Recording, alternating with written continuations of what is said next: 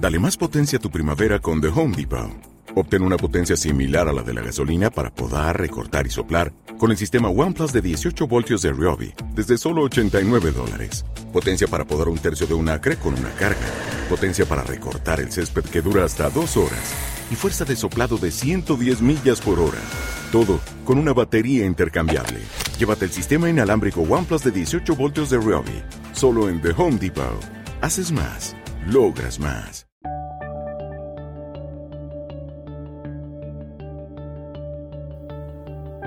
Buenos días, buenas tardes y buenas noches. Esto es 00 Podcast y no en binario, sino en su número habitual, el episodio 0011. No, 00111. Mi nombre es Gerardo Mi nombre es Tomeu.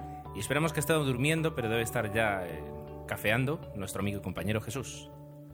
Pues esta quincena vamos a empezar con, con el cine. No, vamos a empezar el- con sí. cine. Es que como he empezado mal, digo, me va a cortar en cualquier momento. No, no, no, me vamos- estás cortando. Lo que pasa es que de momento llevamos muy poco ritmo. Vamos a explicar que hoy es sábado 7 de mayo a las 9 y 8 de la mañana, según mi Casio.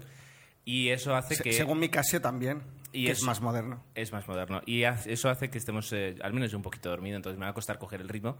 Eh, confío en Tomeu, pero Tomeu ya ha empezado eh, equivocándose, entonces, claro. eh, va- No, va- y va no vas a cortar nada porque ya en el episodio anterior decías que ibas a cortar, no lo cortaste, me dijeron. O sea que, pero me parece bien, esta es la magia del directo. No, ¿no? además yo te dije, esto no lo voy a cortar. Me dijiste, no cortarás esto. Yo te dije, no lo, no lo pienso cortar. Y salió así. Y salió así, para que, para que la gente sepa eh, cómo nos equivocamos, que también es importante. Es raro porque yo, es Y- verdad que no suelo equivocarme nunca, pero justamente No, no, o sea, que decir, equivocarnos, nos equivocamos constantemente, pero a la hora de grabar, de la parte de grabación, también nos equivocamos. Lo que pasa es que ahí luego se mete la tijera y no se ve nada. Pero bueno, vamos a, vamos a hacer un making of un día. De, eh, tendríamos que hacer un making of. Después de cuatro años no le va a interesar a nadie, pero podríamos hacer un lo making que of. pasa es que es un trabajo enorme de, de- de escuchar audios y trocitos para ir sacando ahí. No, no, un making of. Ah, perdón, sí, tiene. Había entendido. ¿Ves? Estamos dormidos. ¿De Buenos días, buenas tardes y buenas noches. Esto es 00 Podcast, episodio 00111. Mi nombre es Gerardo. Mi nombre es Tomeu. Y esperamos que esté durmiendo, pero seguramente ya estará cafeteando nuestro amigo y compañero Jesús. En esta quincena tenemos mucho cine, el cual os va a entusiasmar. Eh, hemos visto bastantes películas y la verdad es que ha sido difícil hacer una selección, pero al final creo que hemos acertado. ¿Verdad, Gerardo? Hemos estado a punto de ver la misma película los dos, pero al final no. Así que cada uno trae la suya y podrá compartirla con el otro. Y por supuesto, y lo más importante, porque si no para esto no grabaríamos, con todos vosotros, con todos los que escuchéis eh, este episodio 00 Podcast. Yo estoy segurísimo que la mayoría y los que me seguís por Twitter o seguís a 00 Podcast por Twitter, Son miles. Oh. miles y millones sabréis de qué película voy a hablar yo. Evidentemente voy a hablar de, de este Thor de Kenneth Branagh, que no sé yo muy bien qué- qué nos quería decir este director con esta película. Lo comentaremos. Yo voy a traer la última película de Duncan Jones, eh, que aparte de tener nombre de vaquero, eh, tiene nombre de director de cine. De hecho, fue el director de cine de Moon y va a ser el y ha sido el director de Código Fuente, una película bastante interesante que es la que os voy a traer yo en mi, en- no en mi quincena, sino mi película prota- protagonista. Y además de eso, pues tendremos una quincena, tendremos eh, cine muerto, tendremos alguna noticia que seguramente se- aquí está, aquí está, eh, una no, 16 que trae. La última se la quiero dedicar especialmente a Gerardo cuando llegue. No tiene, no tiene demasiado sentido traer películas en un podcast quincenal, porque cuando lo escuchen estarán todas pasadas, pero bueno, tome uno, no, no, no piensa así.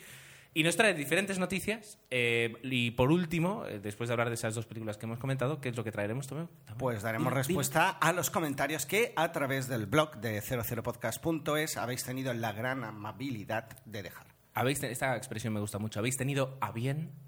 ¿Habéis tenido a bien? Sí, Habéis sí. tenido bien. Dejar. Así que vamos a cortar esta tontería y vamos a grabar el podcast ya.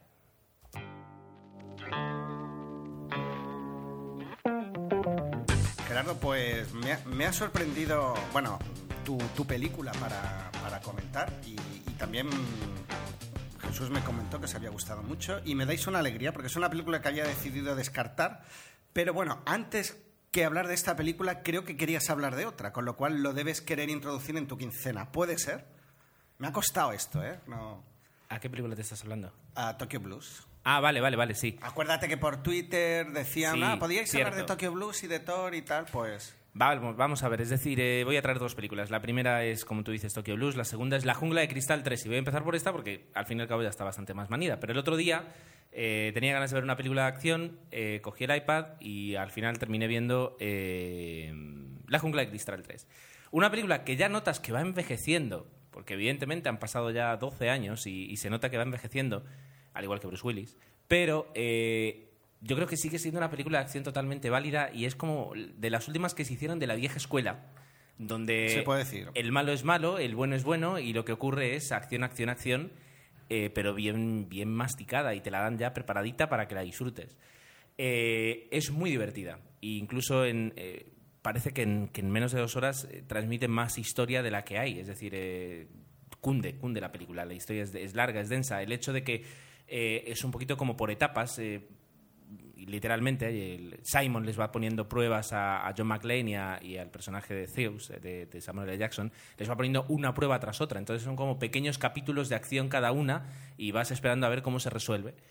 Así que es muy interesante. Yo me acuerdo cuando se estrenó que fue el, acabose y que además fue muy famoso el making of por el hecho de que, claro, eh, habían copado, coparon, coparon Nueva York durante bastante tiempo para poder rodarla y era como una de las películas en las que Nueva York había hecho más esfuerzo para permitir rodar porque realmente hay, hay muchas escenas en Nueva York.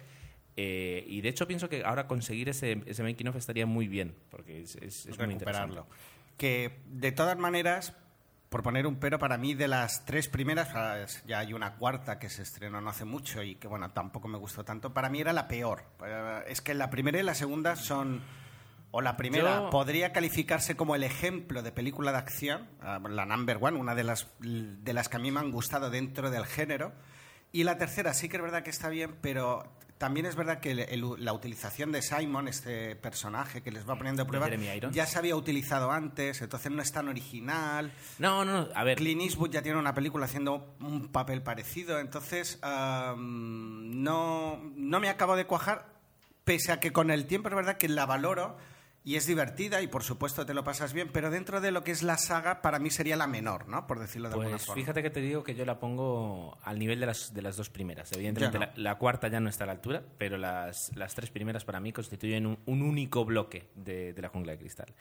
Jungla de cristal, que siempre diremos que tan mal traducida, porque en realidad, en realidad es Die Hard, o sea, duro de matar vendría a ser. Lo que pasa es que aquí ya había una de, de Steven Seagal que la llamaron duro de matar y entonces no podían llamarla así. Igualmente, bueno, ahora ya repiten títulos. Antes se parecía que era un problema y ahora ya hay películas que coinciden en el título. Me ahora me estaría bien hacer un pequeño ejercicio retrospectivo y pillar algunas, porque sé que algunos estrenos recientes ya coincidían con otras películas anteriores, con lo cual creo que esa especie de ley no escrita o escrita ya no se utiliza. Bueno, bueno. Pero bueno, que se tradució como la jungla 3, no la jungla de cristal 3. Ya han ido olvidando lo de cristal, obviamente, y ya lo dejan en la jungla, me imagino que haciendo un guiño a la ciudad de Nueva York, que en este caso sería el elemento... eh, sí, la, la torre el Nakatomi o el aeropuerto, o el de... aeropuerto. Exacto. Esa es la idea.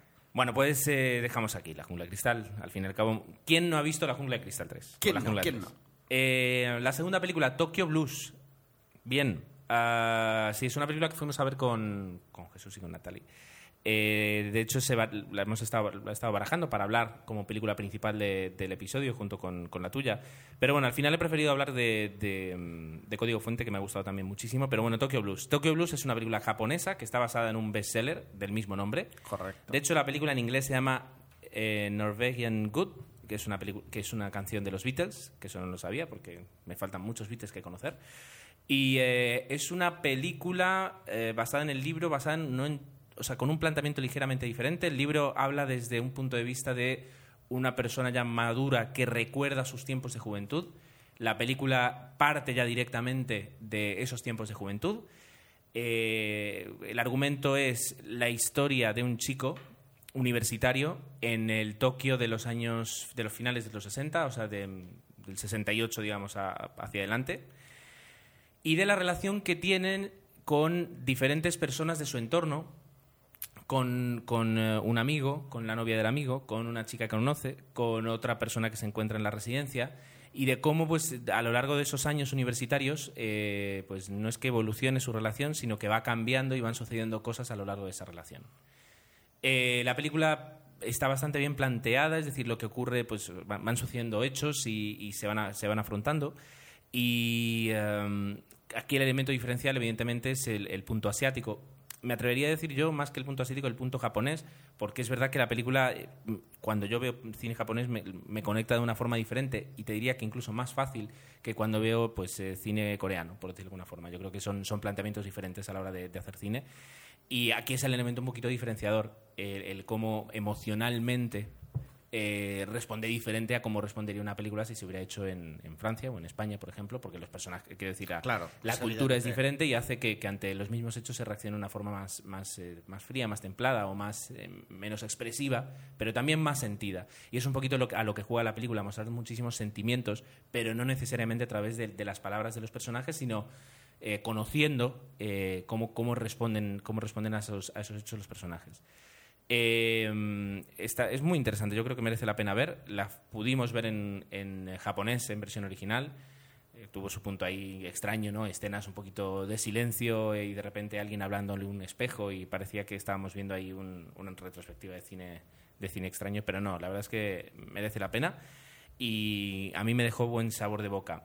Claro, hay que tener en cuenta, y eso es lo que, un poco, lo que comentaba un poquito Jesús después de verla, que la falta de respuesta emocional en algunos aspectos, pues eh, hace que te, que te plantees un poquito el, que te parezca extraño, que suceda algo tan grave y que sin embargo pues se lo tomen de esa forma, o que de repente alguien diga algo y la otra persona se quede callada, pero yo lo, tengo, no es que lo achaque, sino que lo lo clasifico como que es, es la reacción de, una cultura que es ligeramente, ligeramente no, bastante diferente a, la nuestra y, y, los, las reacciones pueden ser diferentes. Es curioso porque el estreno obviamente eh, se hizo hace poco y coincidía con la con, la, con el Día del Libro y, y bueno, fue uno de esos bestsellers que se vendieron o tuvo un pequeño resurgir eh, recordaros que la novela es del japonés Haruki Murakami, que creo que ya tiene varias eh, novelas más, que son y, la verdad es que se han vendido bastante en España. La novela es del año 87. Lo digo porque los que se animen a leerla primero, uh, antes, luego de ver la película, pues creo que es una, es una buena... De hecho, bueno, en, la hojita digamos, de papel que, que tienes en, los cines Renoir, que la verdad es que está muy bien, cuando no te destripan, como me hicieron a mí con... Sí. Con la de con, Tetro, Tetro. Tetro. El juego de... Tetro. Tetro. Eh, pues, Vaya título, tela. Comentaban, eh, bueno, pues eh, comentaban que sí, que había vendido en Japón más de 7 millones y en el resto del mundo 3 millones. O sea que es, un auténtico Es un bestseller. mencionar, más que, que el director, que también lo podemos mencionar, pero que al menos por mi, por mi parte no es conocido y, a lo mejor aquellos que conozcáis el cine japonés sí, que, el, en este caso, el, Dios mío, el director es An, An, Hung Tran eh, pues estamos hablando de la presencia de la oscarizada o nominada al Oscar Rinko Kikuchi, que nos acordaremos de ella de películas como Babel, por ejemplo, o otra que ahora no me acuerdo, Mapa de los Sonidos de Tokio, ahí está, las dos películas digamos que más nos han llegado aquí, y que ejerce el papel más difícil de toda la película. Interesante. Eh, es el más dramático, el que, sí, pero es muy interesante el papel de, de Rinko Kikuchi. El otro día pillé en la televisión en... Es que cuando has dicho lo de la, forma de entender los sentimientos, pillé una de las grandes escenas, la del karaoke de Lost in Translation. Oh, qué grande. Y te das cuenta de lo que estabas diciendo, que eh, la cultura de, dos personas que vienen de fuera, que, llegan a este país y cómo viven ellos su ocio, la forma de entender las cosas, eh, en esa escena se resume muy bien, ¿no? están cantando canciones en inglés y y es una escena que dura, ah, no me acuerdo muy bien si son 10 minutos, y concluye con otra escena fuera de, donde están cantando el karaoke, pero no se dice ni una sola frase. Es espectacular. Y, yo creo que Sofía Coppola, la directora, entendió perfectamente eh, la esencia de la cultura japonesa al, incluso rodar esa película. Es que es impresionante. Se me ponen las pelos de punta, Gerardo. ya está, tranquilo, tranquilo. Qué bonita. Tenemos que hablar de ella, lo hemos dicho ya varias veces. No hemos hablado de ella. Penso que no, pero no estoy seguro. Yo creo que sí. Eh, Tomeu, ¿y tu quincena? ¿En tu quincena qué nos has traído? Bueno, pues yo, como ya es habitual, voy a fardar, no, eh, un poquito de todo y la verdad es que en general bien, ¿no? Incluida, incluida las pelis infantiles. por ir, uh, he visto la tercera parte de las Crónicas de Narnia, que la tenía, la tenía pendiente, lo cual está bien, es divertida. ¿Cómo es? El vagón de metro, la cantina y... La travesía del viajero del alba. Eh, si no me equivoco, aún quedan cuatro. No sé si van a seguir con las adaptaciones. La verdad es que lo desconozco. Por cómo acaba la tercera, no haría falta que hicieran más. No, no porque sea mala, sino porque parece que intentan cerrarlo de alguna forma ante la incertidumbre de si van a seguir o no con las siguientes novelas. Pero bueno, la verdad es que está entretenida. No sé si la mejor o la peor de las tres. Eh, dentro de lo que sería las sagas que imitan a la saga Harry Potter, eh, de todas, sería, y ya lo comenté la otra vez cuando hablaba del Príncipe Caspian, la que más ah, creo que, que, ha acertado, ¿no? Ha optado por la calidad, tanto en los efectos especiales como en las interpretaciones los personajes, y creo que está bastante, en ese sentido, conseguido. Con lo cual, ves la película, te, te entretiene, te sorprende un pelín porque la historia, pues mira, utiliza, sabe sacar provecho a toda su, su mitología y en ese sentido, pues bien, con lo cual sí que es una película que, que ve, yo vi con, con, las niñas, sobre todo con la más mayor, y, les gustó mucho, o sea que muy bien. Siguiendo con este... ¿Qué más? Por obligación, yo no quería ir, pero por necesidades que a veces te da la vida, tuve que ir al cine a ver Nomeo y Julieta. Nomeo y Julieta. El tráiler y la verdad es que me pareció una película insufrible Creo que está metido uh, Elton Jones en parte de la producción. Va parte, o gran parte de la banda sonora está uh, o son canciones de, Elton Jones o el propio Elton Jones interpreta, con lo cual tiene ese componente súper sí, uh, super guapo. Súper pop. Poppy. Y, y mira, la película pensaba que iba a ser peor la verdad es que está muy bien hecha. El rollo de los gnomos de jardín eh, a, nivel visual está muy, muy conseguido, con lo cual sí que hay una vocación de hacer algo, algo serio. Y bueno, creo que es una producción inglesa, evidentemente. Y, la verdad es que está por debajo de estas películas familiares que nos gustan a nosotros, tipo Pixar, en la cual pues hay un guiño hacia el adulto. Aquí no tanto, pero bueno, yo creo que lo buscan a través de la música, a través del Elton Jones y, la película se deja ver. Eh, desde luego es 100% infantil, pero bueno. Es lo que te iba a preguntar. No acabé, no acabé eh, muerto de, intentándome suicidar, como me ocurrió con Bambi 2, sino que es verdad que la película está, está entretenida. Bueno, y sin más, no la de verdad que no la recomendaría para ir al cine con los niños, pero sí para ver en casa. Eso que te iba a decir. Salga en DVD. No la recomiendas para ir a verla con, con los niños. Ahora mismo es que no sabría decirte si hay otra película, porque está la del huevo de Pascua, que no me acuerdo del título, Hop, que todo el mundo apuesta a parir, con lo cual era, era mi opción cuando yo quería ir, a, ir al cine, pero las niñas decidieron, por, como éramos tres, eh, dos contra uno, ganaron ellas y y fuimos a ver Nomi y Julieta y por lo que veo creo que hice bien. Si tuviéramos que elegir ahora para ir al cine, quizás Nomi y Julieta sería la opción válida. Es que ahora mismo creo que hay otros estrenos infantiles, pero... Ah, bueno, está otra de Winnie the Pooh. Y Río. Río, Quizás Río. sería la opción, ¿no? Que, que, todo el mundo. Puede, parece que es la más eh, entretenida en ese aspecto. Sí, la, la, ganadora de ahora mismo. Exacto, que yo creo, creo que Río.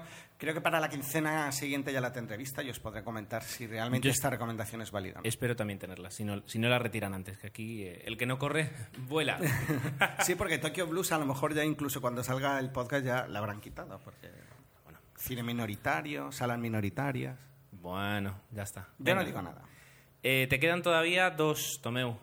Bueno, pues para ya dar inicio a, a, la quincena de Natalie Portman, que parece ser que la niña está que se sale, tiene cuatro estrenos simultáneos en cartelera está Cisne Negro, creo que la otra era Sin Compromiso, esta compromiso, facilona, Thor, que hablaremos luego. El amor y otras cosas imposibles. Pues esta cuarta es la que he visto y es una... ¿De qué va? Es un, ¿cómo tú lo llamas? ¿Comedia romántica? Una comedia romántica. Esta es muy romántica y la verdad es que nos cuenta la historia de, de una chica, pues que, bueno, conoce a un abogado que está casado, que tiene un niño, eh, establecen una relación y, hoy sucede un hecho mm, bastante dramático que desencadena una serie de sentimientos pues eh, con el personaje de Natalie Portman, el marido, la niña, la ex, que son cuatro personajes eh, con los cuales va a circular toda la trama de la película. Entonces es muy de sentimientos, de cómo se siente ella ante ese suceso dramático.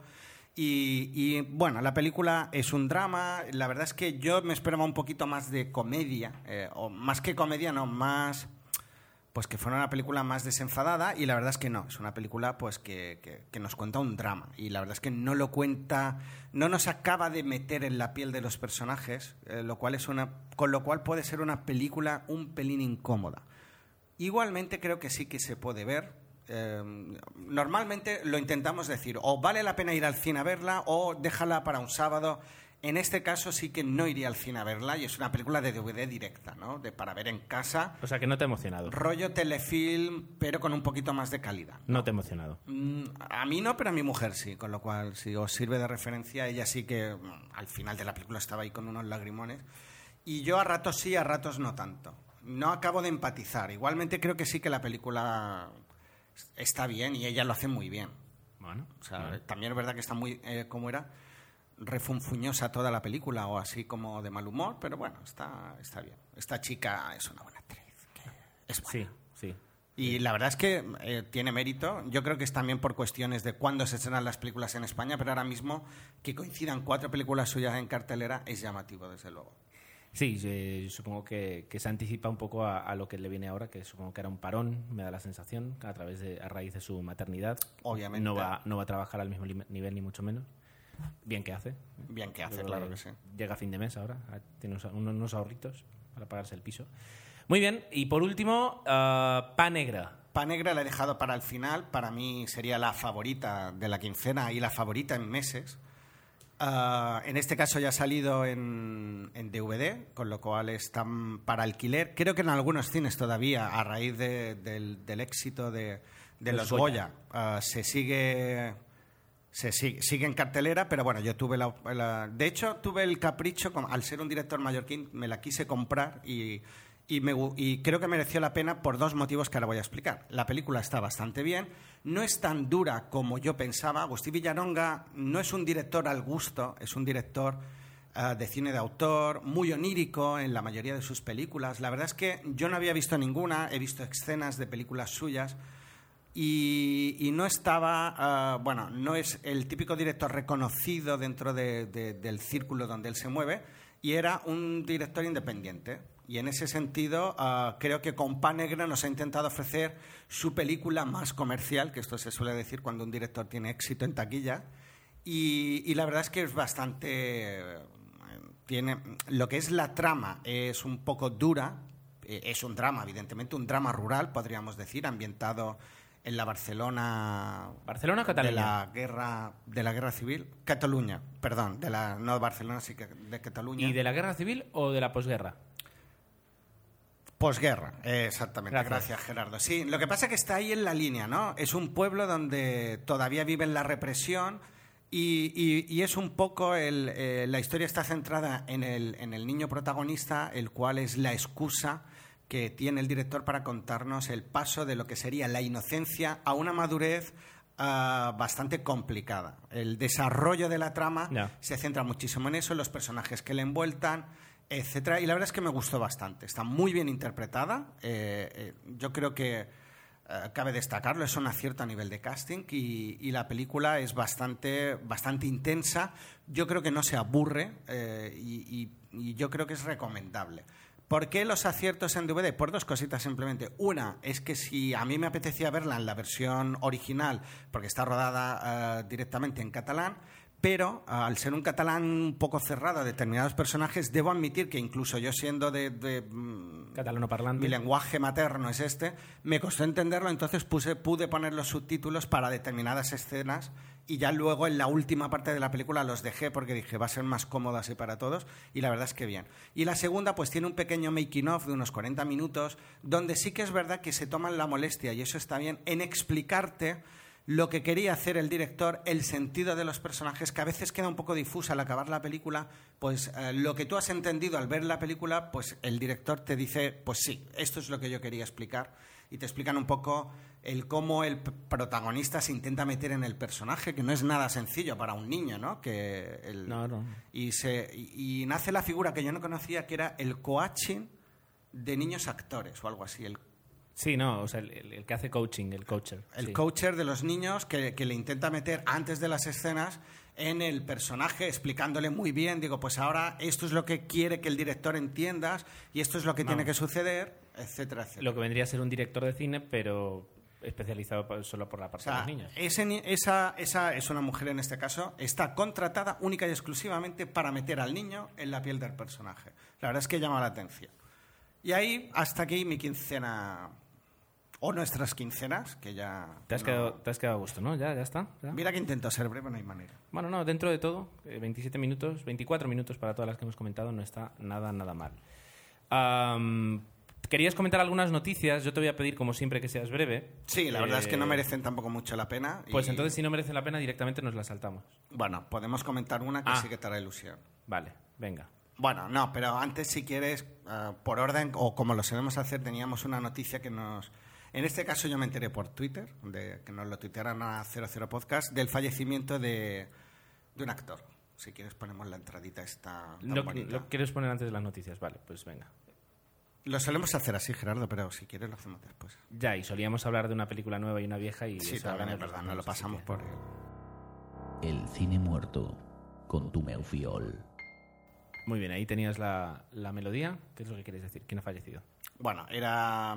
Cuando vi el Twitter, obviamente yo no sabía quién era. Jackie Cooper. Jackie Cooper, ¿tú sabes quién es? Ahora mismo no. Ahora mismo no.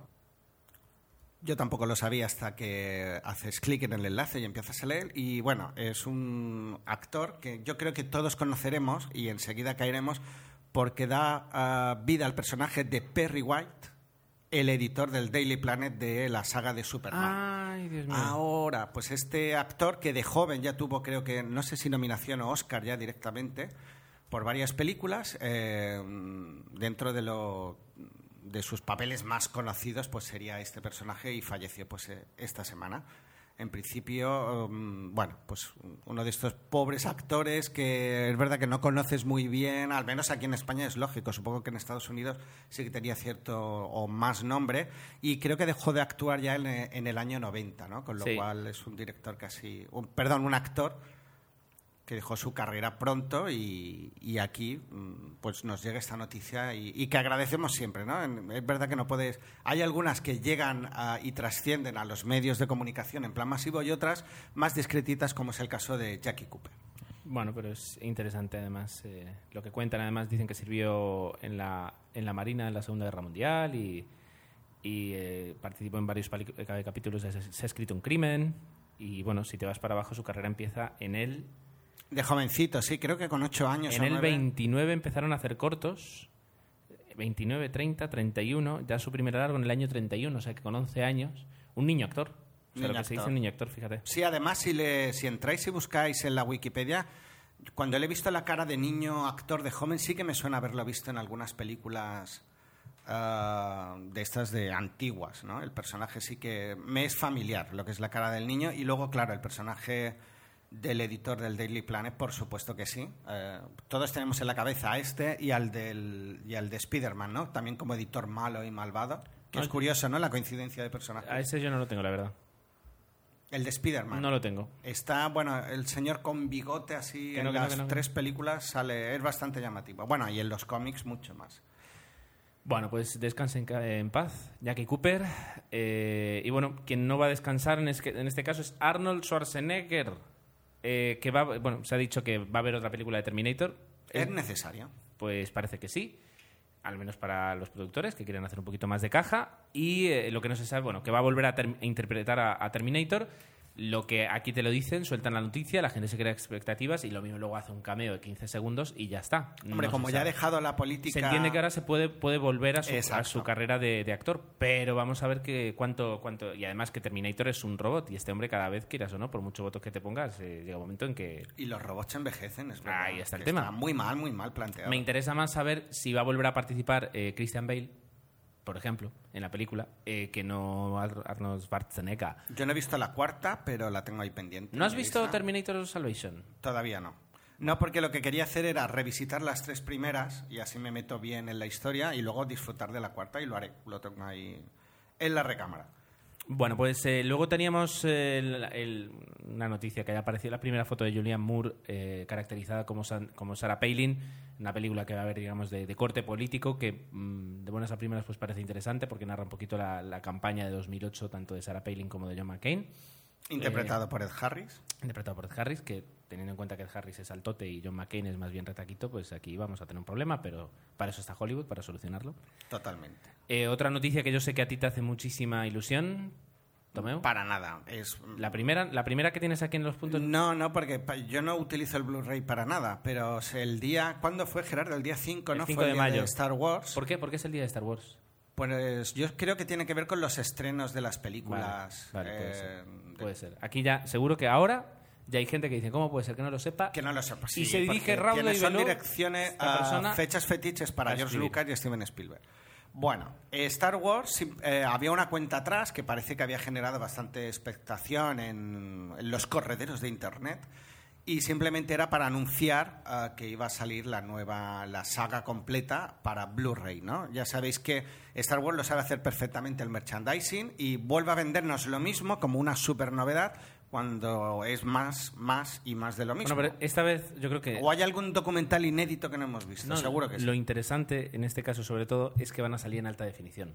Claro. Que si no voy mal, eh, todo lo que hay hasta ahora en alta definición de Star Wars eh, son rescalados, eh, pero, pero no, no salen del original, no salen de la película original. Y aquí sí vamos a poder disfrutar de Star Wars en alta definición. Los que tengan Blu-ray como Blu-ray, los que se bajen un Matroska como, como un archivo de vídeo. Pero bueno, yo creo que, que eso es- esa sí es una novedad, el poder disfrutar de Star Wars en, en HD, en alta definición.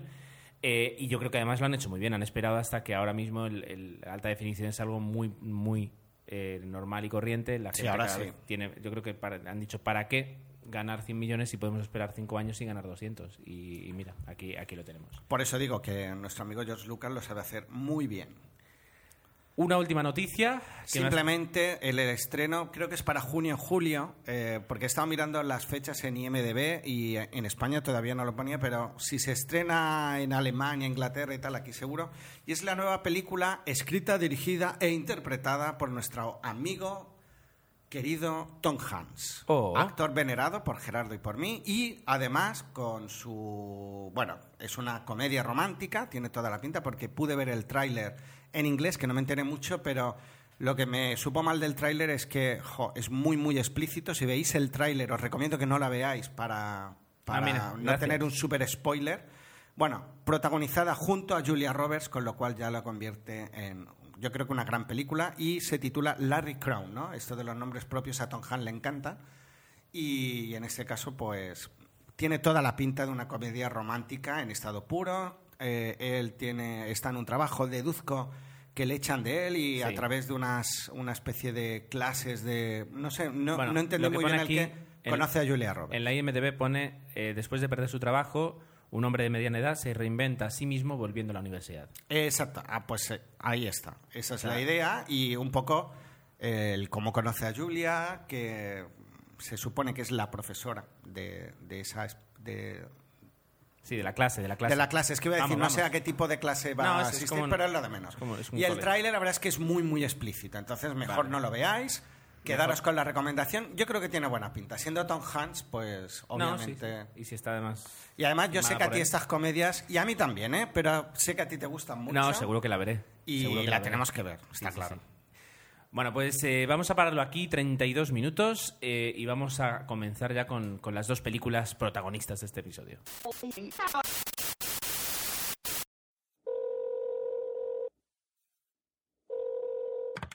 Buenas tardes. Está usted llamando a Apple. Si quiere comprar un iPhone 4, pulse 1. Si ya lo ha comprado y no tiene cobertura, cómprese una funda. Si quiere subir un podcast a iTunes, pulse 2. A ver, el 2. Manténgase a la espera. A saber por dónde me salen estos ahora. Dígame. Hola, ¿es Apple? Correcto. José Antonio Apple al aparato. Mire, quería colgar un podcast en iTunes. ¿Nombre del podcast? Teleadictos. ¿Y de qué va eso? De series. Otro. Pero si ya hay mil de esos. Hombre, sí, pero es que este es un micropodcast. Analizamos una serie en cada episodio y damos las noticias más destacadas de la semana. Todo resumido en 15 minutos. Me convence más. ¿Lo quiere explicit o clean? Démelo explicit, por si acaso. Hala, pues ya lo tiene. De aquí dos o tres días ya se lo puede descargar. Diga que sí, que las prisas son para los ladrones. ¿Perdone? Nada, nada, que muchas gracias, hombre. Teleadictos, no solo otro podcast de series. teleadictospodcast.blogspot.com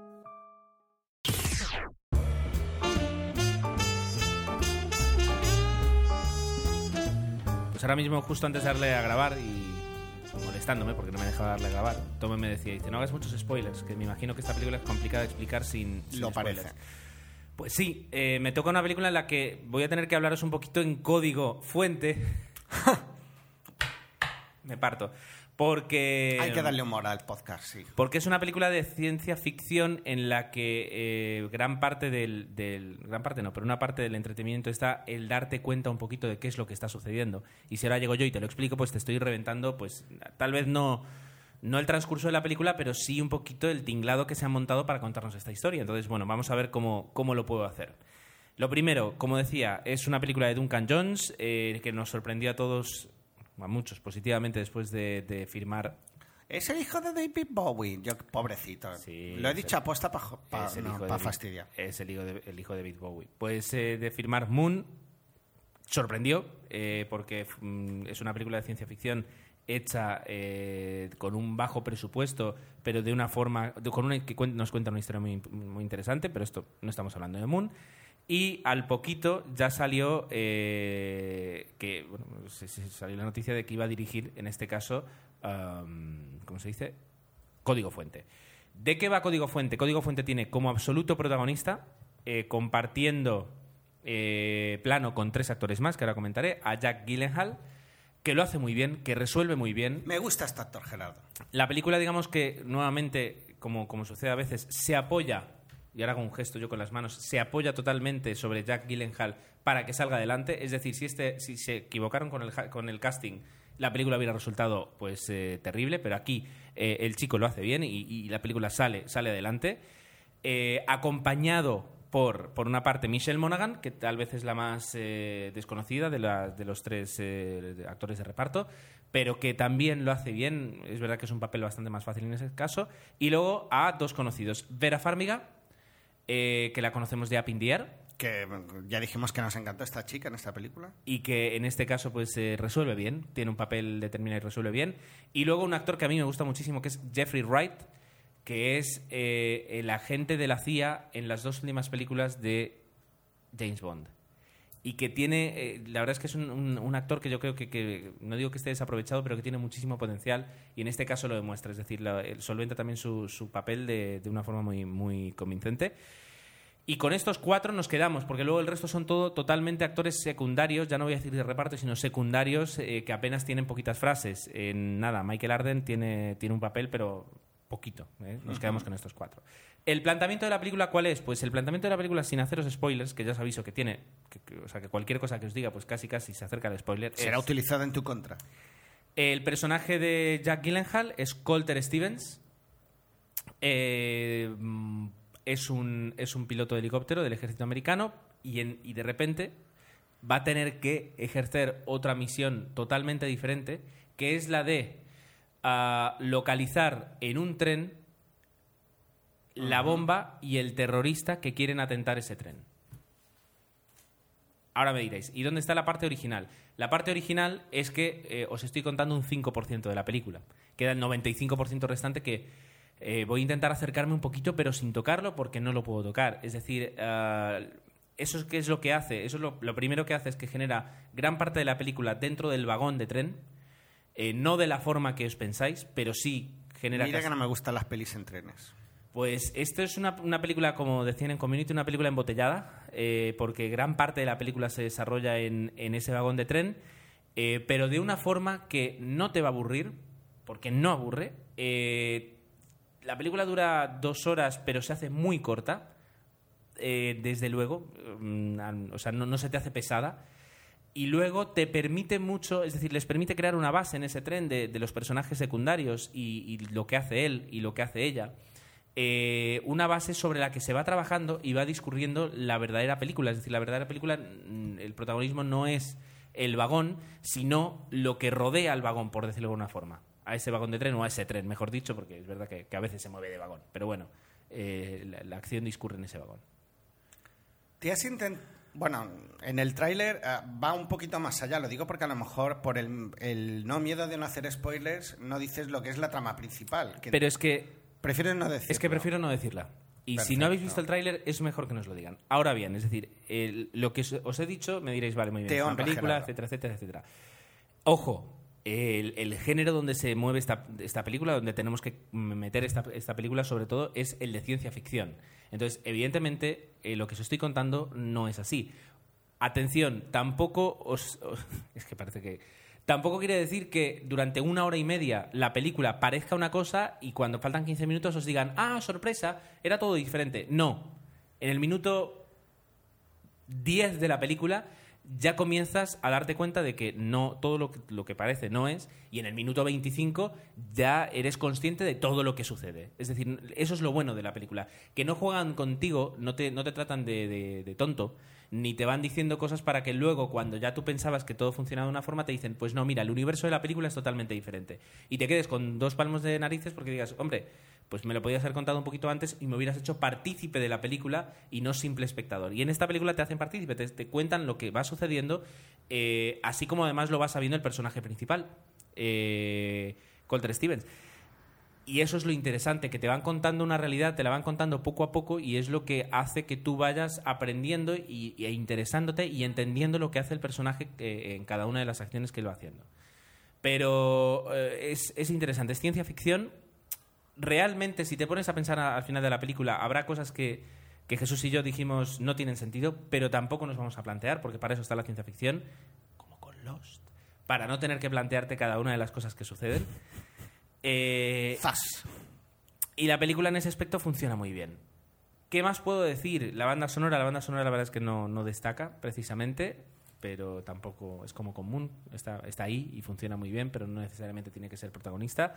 Y realmente, eh, Jack Gyllenhaal, genial, eh, Michelle Morgan muy bien, y luego el dúo de Vera Farmiga y Jeffrey Wright, eh, pues hacen, hacen su función. De verdad que yo que sé un poquito más de la trama, que si veis el tráiler ya lo que le falta decir a Gerardo lo veréis enseguida. Me gustó que os había gustado Je- Jesús, que se mostró entus- entusiasta. Un fallo, creo yo, dentro de lo que es la promoción de la película. Digo fallo y a lo mejor culpa mía por no haber leído suficiente, pero para mí que, el dire- que fuera el mismo director de Moon sí que sería un gancho para ir a ver la película. Y yo no lo sabía hasta que mm, vino Jesús y me dijo, no, he visto esta película que es del director de... Digo, anda, pues yo había visto el tráiler sin saberlo Lo y que- la verdad es que no, no quería ir a verla. Eh, digo, esta película me parece... Me recordaba otra, que no quiero hacer spoiler, otra de Denzel Washington, que supongo que te acordarás. Ah, Sí, pero no, no. no es lo mismo. No, no, no, para Entonces dije, ay, pues esto tiene pinta de ser un rollo de cuidado. Y sin embargo, eh, me habéis sorprendido los dos diciendo que es una gran película, o bueno, dentro del género, ¿no? Una película de género que está muy bien. Para nada, créeme que no, no tiene nada que ver. Y la película, ya digo, está muy bien. Me alegro. Eh, mm, además, lo bueno, perdón. Uy, no, Haciendo ruido no es propio de ti. lo sé, lo sé. Señor Mirindo ahora debe estar saltando de su silla. No ahonda, no ahonda en, en el gran presupuesto, ni tampoco busca ahí, vamos a colocar aquí 15 cazas bombardeando un río. No, o sea, eh, consigue contenerse en el presupuesto. Y eso hace que, que incluso la película sea más, eh, no digo, sí, más creíble. Es decir, porque lo que importa es lo que está sucediendo y no lo que estás viendo precisamente. Así que muy, muy recomendable. Y hasta aquí puedo leer. No, Bueno. no, es que no puedo contar más. Nada, nada, esto yo creo que luego ya... Muy recomendable. ¿eh? Intentar, señor, amigos y, y, y, y- y como era, pod- oyentes podcasteros, no hacer spoilers en los comentarios, porque es verdad que en, algunos anteriores yo me he comido, sobre todo con Cisne Negro, un par de cosas que no, no pensaba. Digo porque es complicado el hablar de una película sin, Pero sin acuérdate, lo que- desvelar demasiado. acuérdate lo que te digo. Y O poner al menos aviso spoiler, que es lo que soléis es hacer algunos. Muy recomendable. Es muy recomendable. No, no, yo la voy a ver seguro. Vale. Tú, por otra parte, nos traes una película eh, completamente diferente. Bueno, el, el género de los superhéroes a mí ya sabéis que me encanta, es uno de mis favoritos. Le añadimos el universo Marvel, que me gusta. Aquí ya vendría, me gustaría a ver si, no sé si esta semana me va a dar tiempo, pero hacer una especie de encuesta de qué os gusta más, el universo Marvel o el universo DC. O mejor dicho, qué adaptaciones están mejor, si las de Marvel o las de DC. Yo, em, la verdad es que ya me decanto más a que creo que las adaptaciones de DC son mejores o más adultas y las de Marvel eh, tienen altos y bajos. Y ahora yo creo que con Thor eh, lo, lo- lo explicaré. Dicho esto, además Thor para mí, junto a Superman, pues no sé por qué de la infancia era un personaje que me gustaba mucho Y cuando iba a cambiar tebeos, que antes ibas a una papelería, llevabas tus tebeos viejos, te enseñaban otros y los cambiabas por un... Esto ahora hace de viejuno, la verdad, pero es verdad que por una peseta o cinco pesetas yo podía cambiar esos tebeos y no me tenía que comprar el tebeo que valía 100, lo cual para mí era una maravilla. Era un recurso que ahora obviamente eso ya es impensable. Bueno, igualmente te los puedes descargar en PDF en Internet, cosa que yo no hago de momento. Y la verdad es que era un personaje que cuando lo veía, si estaba, me lo, lle- me lo solía llevar. Dicho esto, me doy cuenta que desconocía mucho a Thor tras ver la película de ayer, porque es verdad que el personaje incluso de su hermano, de Loki, pues yo no lo tenía tan, tan en la memoria como pensaba. Thor nos llega, yo creo que forma parte de un grupo de películas, creo no, forma parte de un grupo de películas que nos están llevando de la mano poco a poco a una gran película que se va a estrenar dentro de dos años, que es Los Vengadores. Um, luego, si me permites, os doy la lista de películas que la componen, eh, porque todas, de alguna manera, tienen ref- ah, referencias entre sí que van a ser importantes o van a ser parte de la trama de esta película que, que se está, bueno, yo creo que ya está en fase de preproducción. Bueno, pues Thor nos llega dentro de esta saga o de este grupo de películas como un personaje más de la saga Marvel.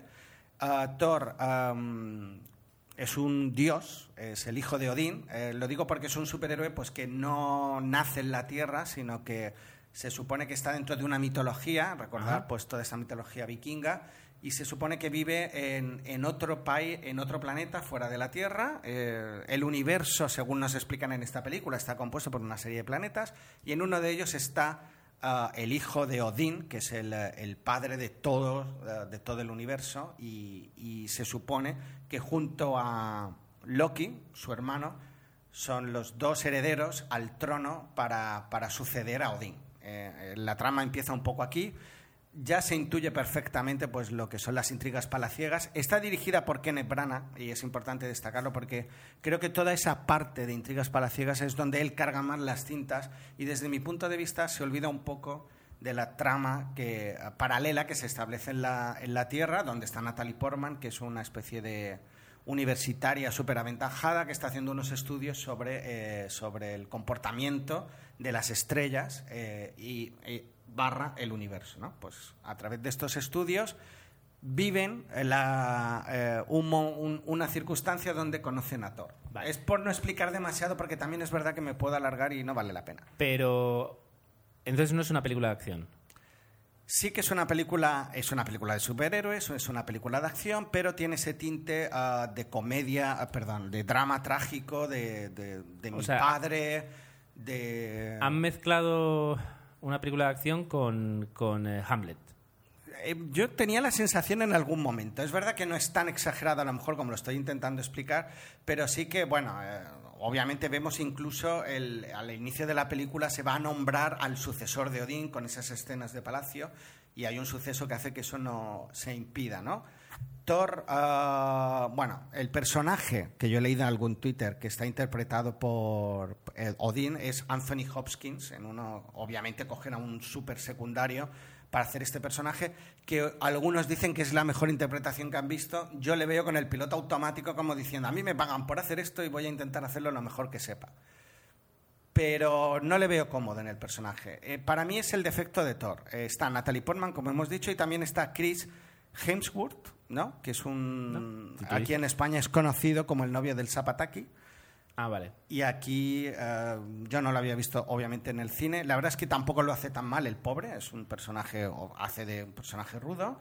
Y donde creo que están mejor las escenas, de- desde mi punto de vista, es en la Tierra, donde el personaje eh, llega por X motivos y, claro, se tiene que adaptar a, lo que es eh, la nueva situación. Entonces sí que eh, en esos momentos de choque de culturas, por decirlo de alguna forma, están las mejores escenas o las más divertidas. Yo echo de menos más acción en la Tierra, um, se centra mucho en la parte de, las intrigas palaciegas y todo lo que sucede en el otro universo y ahí es donde yo creo que se pierde para mí la- el personaje.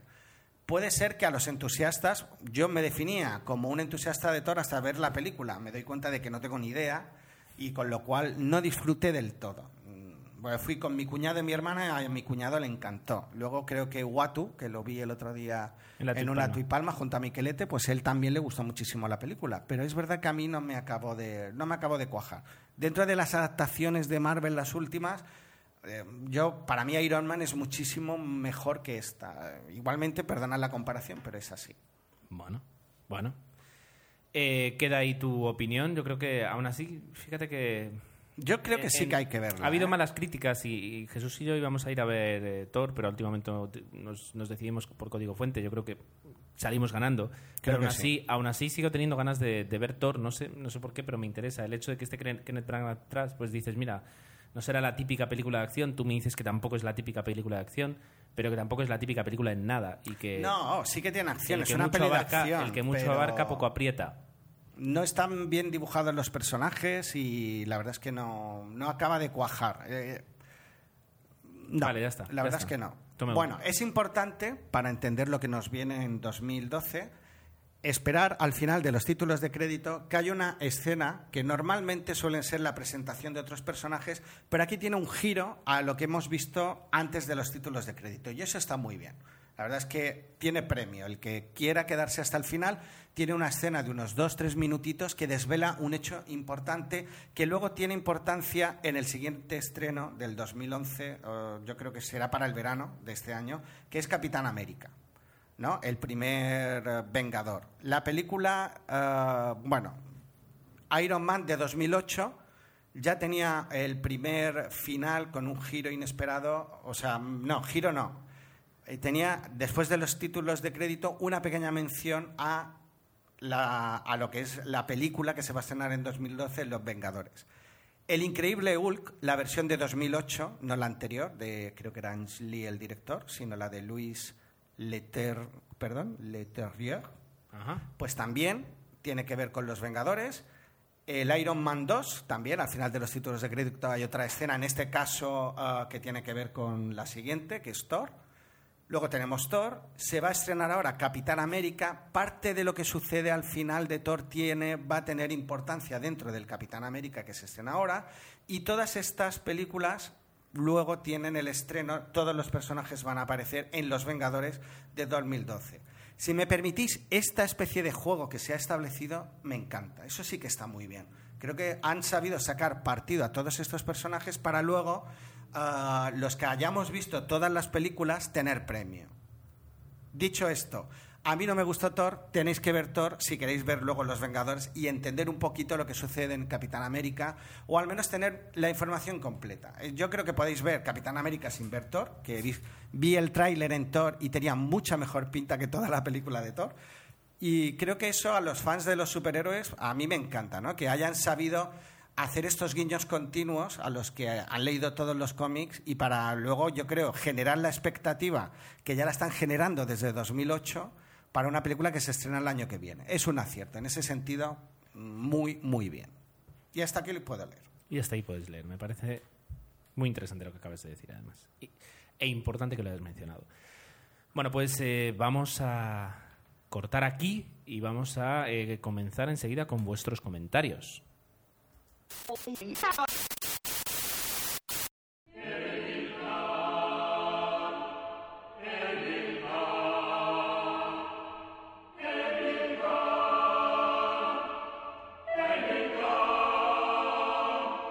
Emilcar.es, blog y podcast sobre Apple.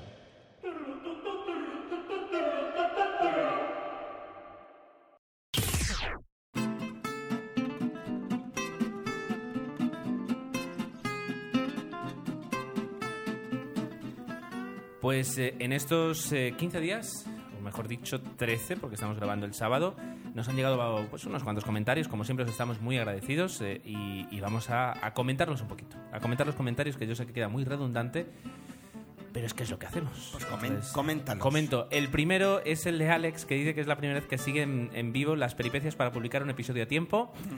Esto porque fue, esto fue porque a mí se me pasó el tiempo y, y me planté el lunes, que el lunes en Baleares fue, fue festivo, entonces para mí pues era como domingo.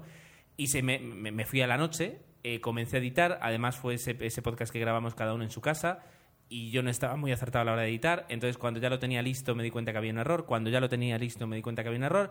Y en aquello nos plantamos a las 12 menos 20 que no íbamos a poder, o sea, que, todavía no había subido el episodio.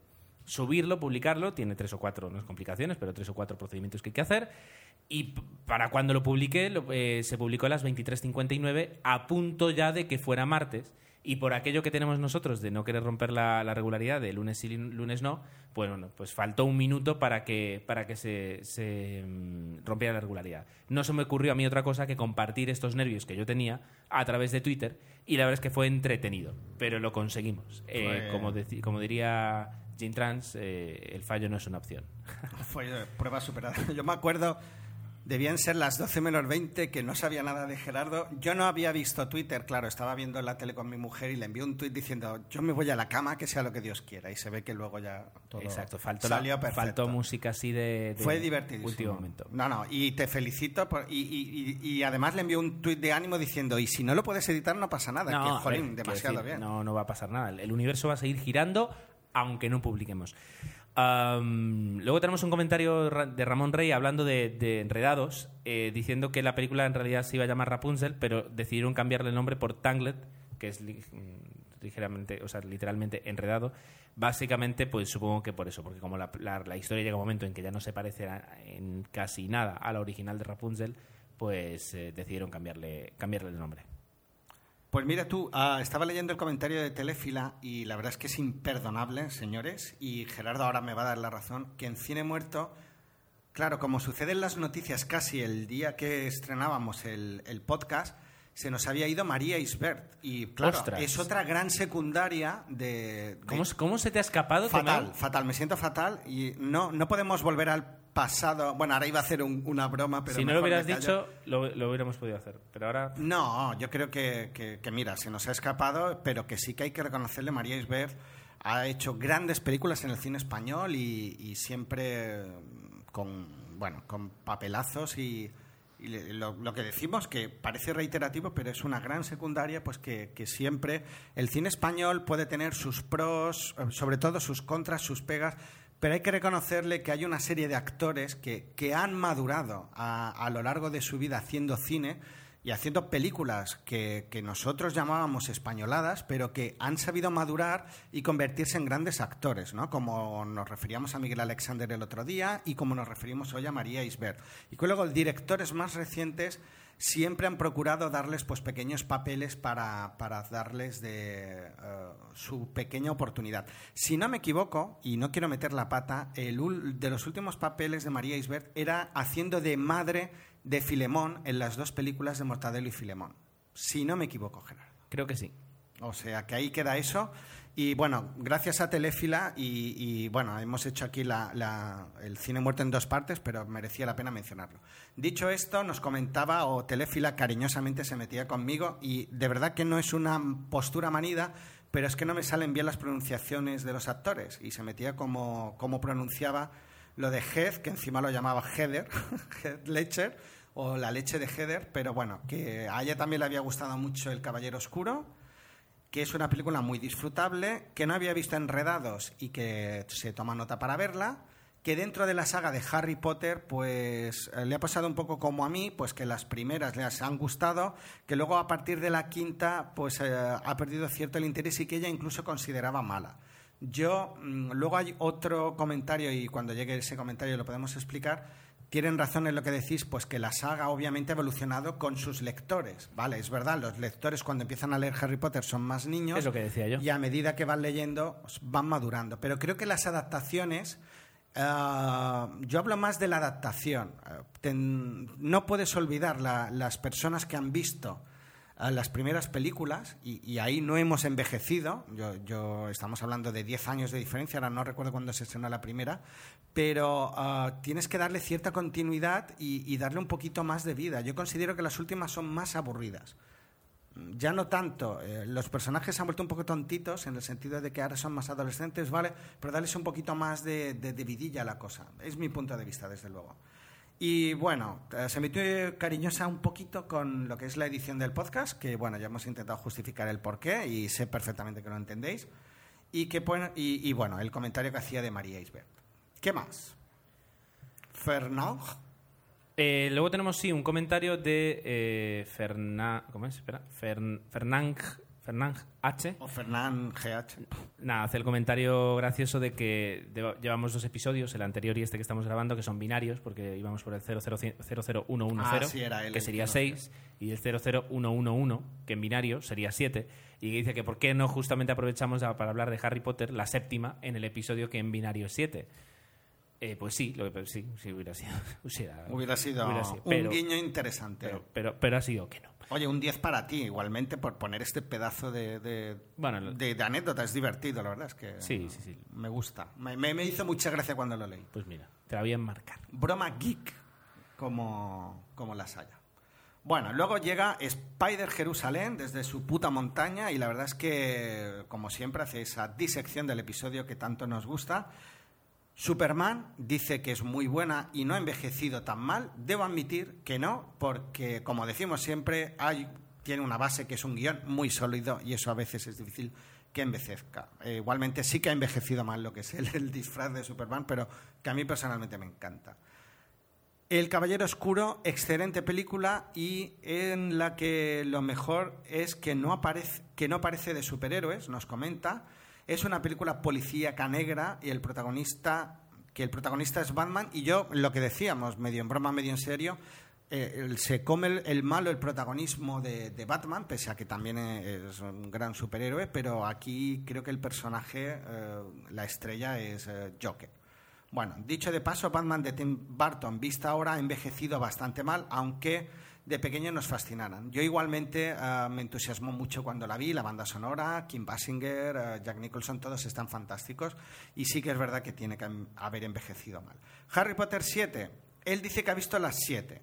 Dice que las cinco primeras tienen un pase. La sexta, bastante aburrida. Comparto su, su pensamiento. Pero es que la última, haciendo referencia a las siete, es que no pasa nada de nada. Parece que la parte aburrida parece la parte aburrida del Señor de los Anillos. Solo caminan y no pasa nada. Jo, pues razón no, te falta. Y, y yo creo que el motivo, y él lo, dice aquí, es que está dividida en dos para sacar más dineros y por eso en la primera parece que ah, no hacen nada, sino que es una especie de super mega introducción a lo que va a suceder en la segunda parte. Pues sí, sin haber leído los libros ah, y desconocer si es igual. Y no sabe por qué la quieren hacer más serie más adulta, ya ah, más adulta, unas, pe- unas películas que en su momento, o, una, o, unas, o unos libros que eran para niños o adolescentes. Si parte de la gracia es que sea simplemente películas de aventuras con niños para niños. Eh, aquí sí que es verdad que se han mezclado ah, una, una primera parte de la saga más para niños y otras que pues están dentro de lo que la, adolescencia. Pero la justificación venía un poco por eso, ¿no? Lo que tú también decías, Gerardo, de que los libros pues han ido creciendo con los niños. Eso no tiene que estar reñido con unas buenas adaptaciones. ¿Qué más? ¿Sigo yo, si quieres, con Spider o no? No, dé- déjame a mí. Pues venga. Déjame a mí. Habla de, de Host, de Host que dice que es una película que mucha gente pone por las nubes y que, y que a él le parece una más, como me parece a mí, por no decir una menos, porque no me gustó. Eh, que sí, que tiene unos efectos especiales que están bien, pero tampoco son lo más de lo más, y que, y que tiene detalles de serie B total. Eh, que en general pues tiene incluso tiene detalles que, que le dieron le dieron risa floja y que es muy difícil averiguar cómo va a acabar la película porque realmente la película no tiene mucho sentido eh, de media película para adelante en lo que se basa y en lo que no. Entonces, desde el punto de vista mío y de, Spider Jerusalén, sí que compartimos bastante. Y luego hablando del, Gran Basket, dice que no está en desacuerdo, eh, o sea, está en desacuerdo con lo que, con lo que tú creo que tú comentaste de, acerca del Gran Basket. Eh, no es una película que sea un, o sea, es un homenaje al autor de los tebeos y no una reproducción de, lo que ocurría en esos tebeos. Eh, lo que ocurre es que el personaje de, de, de- eh, es bastante incómodo en muchos aspectos. Yo la vi, la verdad es que llega un momento en que no es que no te guste ese personaje, pero no lo pasas bien porque no, o sea, te estás divirtiendo, pero, pero lo que está haciendo no es bueno y no te no termina de gustarte, porque al fin y al cabo es una película homenaje, pero es una película homenaje de una persona que, que con toda su genialidad y con toda su, su maestría en- en dibujando, pues en su vida personal pues te das cuenta de que, de que, de que destroza la, no destroza, pero sí perjudica mucho las vidas de otras personas. Entonces es, es un sentimiento encontrado, yo creo que lo que ocurrió. Yo, de todas maneras, dis- discrepo un poco con Spider. Sí que es un. Yo creo que son las dos cosas. Un homenaje al autor, pero no hay que olvidarse que eh, él tenía como personaje y que le dio muchísimo éxito, y en la propia película se ve, eh, Vázquez, él mismo, su parodia escrita en TVO. Sí. Entonces yo creo que muchas de las historietas que hizo ah, con el personaje de Vázquez luego se reproducen en la película, con lo cual es un homenaje a él como, como autor del cómic, pero también al propio personaje. De ahí que la película ah, exceda muchas veces pues esas escenas que son un poco llevadas al extremo, ¿no? De- del personaje cara dura. Yo creo Pero que es ahí se entremezclan las pero dos es que cosas. yo tomo, creo que esas escenas que tú dices que, que, que están, que son así por el personaje, yo creo que no son así por el personaje, son así porque él era así. Exacto, pero Entonces- yo creo que es la mezcla de las dos. Ya, pero, pero eh, aquí, vale, sí, es la mezcla de las dos, pero que- lo que prevalece no es el personaje, sino la persona. Es verdad, no, no se centra en el personaje del cómic. Ahí eso es está. cierto. Por eso digo claro, que yo creo que las dos son válidas. Como adaptación del cómic eh, no será buena, pero como, como relato de su vida, Cierto. eh, se- sí, lo, sí que lo será. Es, desde luego el matiz es correcto. Eh, Bueno, Dice que le gustaría ver a Santiago Segura en un registro más serio y menos canalla. Tenemos papel, la verdad es que Santiago Segura es bastante eh, fijo en este tipo de, de papeles, pero es verdad que eh, si te pones a mirar su, su filmografía sí que encuentras algunos episodios, algunos episodios, algunas películas donde, donde tiene papeles bastante, un poco más serio. bastante serios, eh, sí. Eh, no, ah, no me acuerdo ninguna película, pero sí es verdad que los tiene. Bueno, Fernando de Lugo nos comentaba que había visto um, la peli ganadora del Oscar de habla no inglesa en un mundo mejor. Dice que se quedó en un mix de sensaciones ah, de la leche. Cito literalmente. En principio la película tiene un trasfondo genial e invita a reflexionar, pero el ritmo le pareció un poco lentito. Bueno, lo que genera un poco de polémica, o nos sirve aquí la polémica, era que él estaba ah, con otra persona en el cine, Fernando estaba comiendo cacahuetes y la otra persona, mm, de forma no muy educada, le recriminó que estuviera haciendo ruido comiendo cacahuetes. Entonces él nos planteaba, le quedaba una duda existencial, ¿quién tiene más derecho? ¿Yo por comer palomitas barra cacahuetes o él por no oír el ruido que molesta mientras ah, uno está viendo la película? Yo en ese aspecto lo tengo muy claro. En el cine, haz lo que quieras mientras no molestes a los demás. Si quieres comerte una pizza, eh, mientras no, el olor no le llegue a la gente que está al lado tuyo y no hagas ruido, perfecto. Si quieres pasarte la película chateando con el móvil, mientras no hagas ruido y no moleste la luz a los demás, haz lo que quieras. ¿Quieres comer cacahuetes? Come cacahuetes. Pero hazlo en silencio. Sería mi, mi- Claro, mi regla básica. No, se pueden comer cacahuetes en silencio. ¿Cómo que no?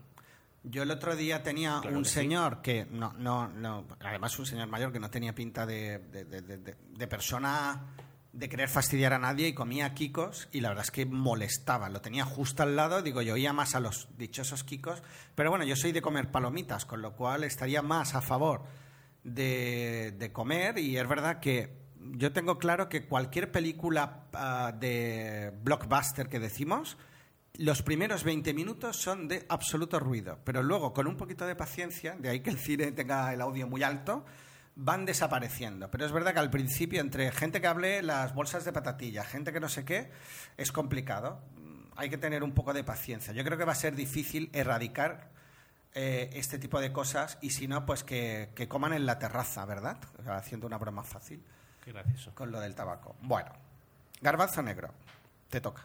Garbanzo Negro comentaba eh, bueno, que, que está empezando a escuchar el podcast, que de momento le gusta, esperemos que, que te siga gustando, y que quería hacer un apunte, y es que el, El Turista es un remake de una película francesa eh, que se llama El caso de Anthony Zimmer, y que se, le te, se te queda muy mal cuerpo cuando no sabes que es un remake de una película que tú ya has visto, te metes en la sala, empiezas a ver la película, comienzas con la sensación de esta escena me suena, esta escena me suena, pero fíjate si se parece, y te das cuenta que te están haciendo un remake de una película que ya viste, y claro, eh, ya pues eh, si me dices que la película es muy interesante, sí, pero si encima la película es un pelín tostón, como parece que la opinión dice que es del turista, yo no la he visto, ah, pues claro, te, te dan ganas de cambiarte de sala y dicen que te debería estar permitido eh, zapear entre salas y quedarte en la película que más te gustara.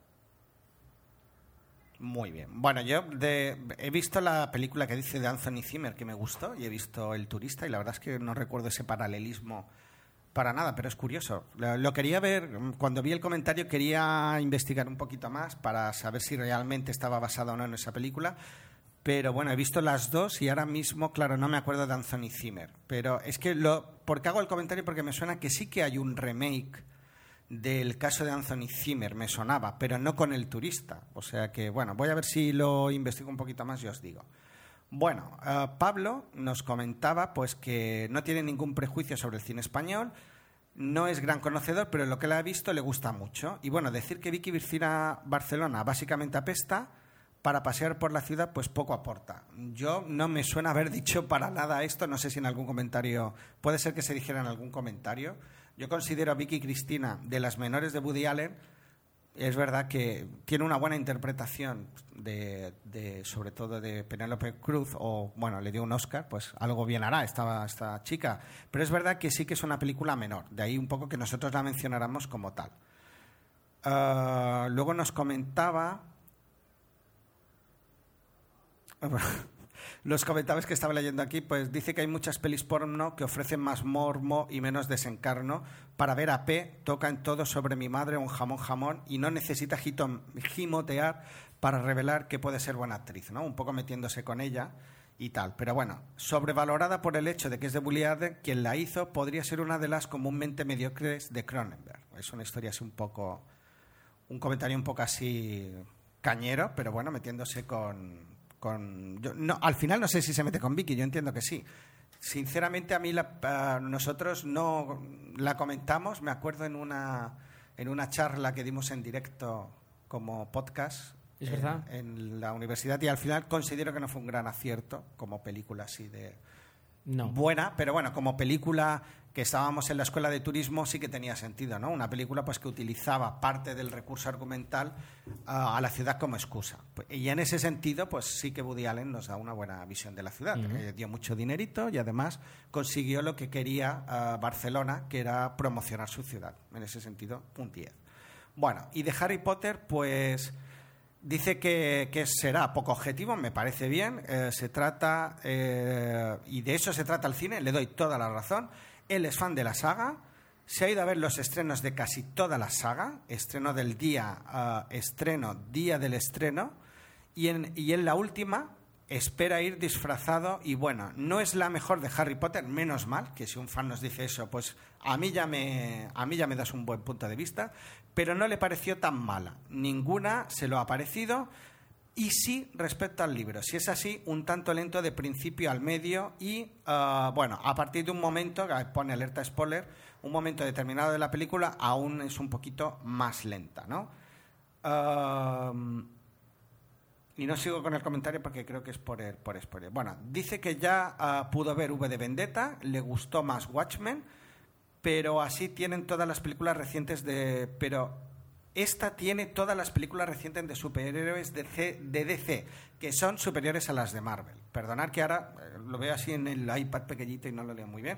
Y dice que, bueno, era un poco el comentario que se hacía al principio. ¿Qué tipo de adaptaciones gustan más, las de DC o la de Marvel. Yo debo admitir que DC parece que se lo toma un poquito más en serio, sobre todo a la hora de los guiones, y Marvel tira a lo fácil. Y quizás sea esa la, el resumen de todo. Pero bueno, opiniones uh, las podéis ir dejando en los comentarios y si yo tengo tiempo, a ver si pongo la encuestita ahí en la columna de la derecha para que cada uno vote y con eso pues hacemos luego en el siguiente episodio un poco de comentario. Saludos y larga vida 00 Podcast, los dice Pablo. El último, bueno, Gerardo. Y por último, de Urindil, un comentario eh, que dice que está de acuerdo con Pablo, que es friki de Harry Potter. Y es lo que tú decías. Dice un comentario más tarde. Pues este es el comentario que dice que, claro, la película, eh, las, con las películas de Harry Potter sucede también un poquito como con los libros, que el primer libro está dirigido pues para niños de, de 9, 10, 11 años y que así como avanzan los libros hay que tener en cuenta que en su momento los libros iban saliendo pues cada año y medio, cada dos Más años. o menos, sí. Entonces eh, terminaron prácticamente con lectores de 16, 18 o incluso hasta Eso 20 es años. Entonces es necesario que la historia evolucione porque no puede, o sea, empezó siendo un personaje infantil para terminar siendo un personaje juvenil barra adulto prácticamente y que las historias eh, tenían que evolucionar. Es básicamente lo que, lo que yo comenté, que yo entendía que tenía que evolucionar. Lo que tú decías es que aún así entendías esa evolución, pero que eh, la calidad de las películas tal vez no habían sabido aprovechar bien esos, ese giro que, va teniendo el personaje y que se perdía un poquito más eh, dentro de, la- de las tramas juveniles y no tanto dentro del argumento de lo que sucede con Harry Potter. Eh, habría que leer los libros o habría que tener aquí a alguien que haya leído los libros. Mm, Se me ocurre Jorge, el hermano de Jesús, que creo que los ha leído todos sí, mira. Y, y ahí nos podría dar su opinión experta. Ah, sobre los comentarios de Superman Returns dice que no está to- totalmente de acuerdo. Eh, dice que o sea, eh, la película se planteó como una continuación directa de Superman 2, por tanto es el actor principal como el enemigo intentan rememorar las dos primeras películas. Sí es cierto que queda muy soso y a ratos ridículos, pero eh, eso lo achaco porque estamos acostumbrados a- a- al- Superman actual y sobre todo a Clark Kent, que no es tan, eh, eh, como se dice, tan, tan bobo en ese aspecto como el de Reeve. Yo sigo diciendo, bueno, dice eso sí, si tenéis la oportunidad de ver el montaje Richard Donner de Superman 2, es casi como ver otra película distinta. Ya estoy en busca de captura de esta película. Yo también la quiero ver. Ahora bien, eh, sigo diciendo, si vas a coger el personaje de Superman, el legado de Christopher Reeve y de Richard Donner, más te vale hacer algo eh, que crítica y público aplaudan. Claro, y no hacer, es que me- siempre lo digo, mm, Gus Van Sant cuando hizo el remake de Psicosis se limitó a hacer una adaptación plano por plano en color de la película. Entonces aquí eh, no es tan exagerado, obviamente, pero nos ofrece eh, la misma película. es verdad que la historia continúa a partir de Superman 2, pero repitiendo cosas de la primera. Entonces, no, aporta, intenta darle al personaje pues una visión que, que- que se vea que ha evolucionado como tal. Y en ese sentido, ni Lex Luthor, pobre, estuvo a la altura, a pesar de, y ni tampoco Superman. Pero bueno, Creo que ahora va a haber un reboot, ¿no? Seguro. En el- Siempre ahora, como están de moda, seguramente me sonaba haber leído de que se iba otra vez a empezar con De la hecho, saga. ya se baraja el Bueno, ya lo comentamos en el Se anterior, baraja sí. el nombre del actor para, para Superman. No lo voy a decir, no lo diremos. Esperaremos, haremos como la ¿No? noticia Hobbit, haremos la noticia Superman a partir de la semana sí. que viene. Lo- la noticia Hobbit. no vaya a ser cosa que no son los vemos. chicos no. de OTV, no vamos a somos copiar, nosotros. vamos a copiar. Esa es tu filosofía. Muy claro, bien. copian. Cuando algo se hace bien y funciona, pues Bien. imítalo y lo, y lo imitaremos mejor. Hago la salida rápida. Venga, Gerardo. Despídete.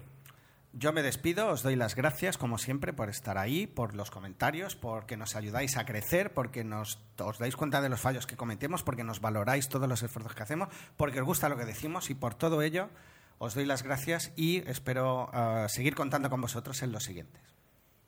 Y por mi parte, además de, de suscribir lo que dice Tomeu, es recordaros todas las formas en las que podéis poneros en contacto con nosotros. Lo podéis hacer a través del blog en 00podcast.es, eh, lo podéis hacer por correo electrónico en 00podcast.gmail.com. Tenéis nuestro usuario de Twitter, que es eh, twitter.com barra 00podcast, y también nuestra página de Facebook, que es facebook.com barra 00podcast. Eh, lo tenéis muy fácil para dejarnos, dejarnos vuestras opiniones, vuestras críticas, audio comentarios, lo que queráis, será siempre bien recibido. Eh, y como siempre, ya digo, un placer y nos vemos dentro de dos semanas en lo que ya será el episodio 00112. Adiós.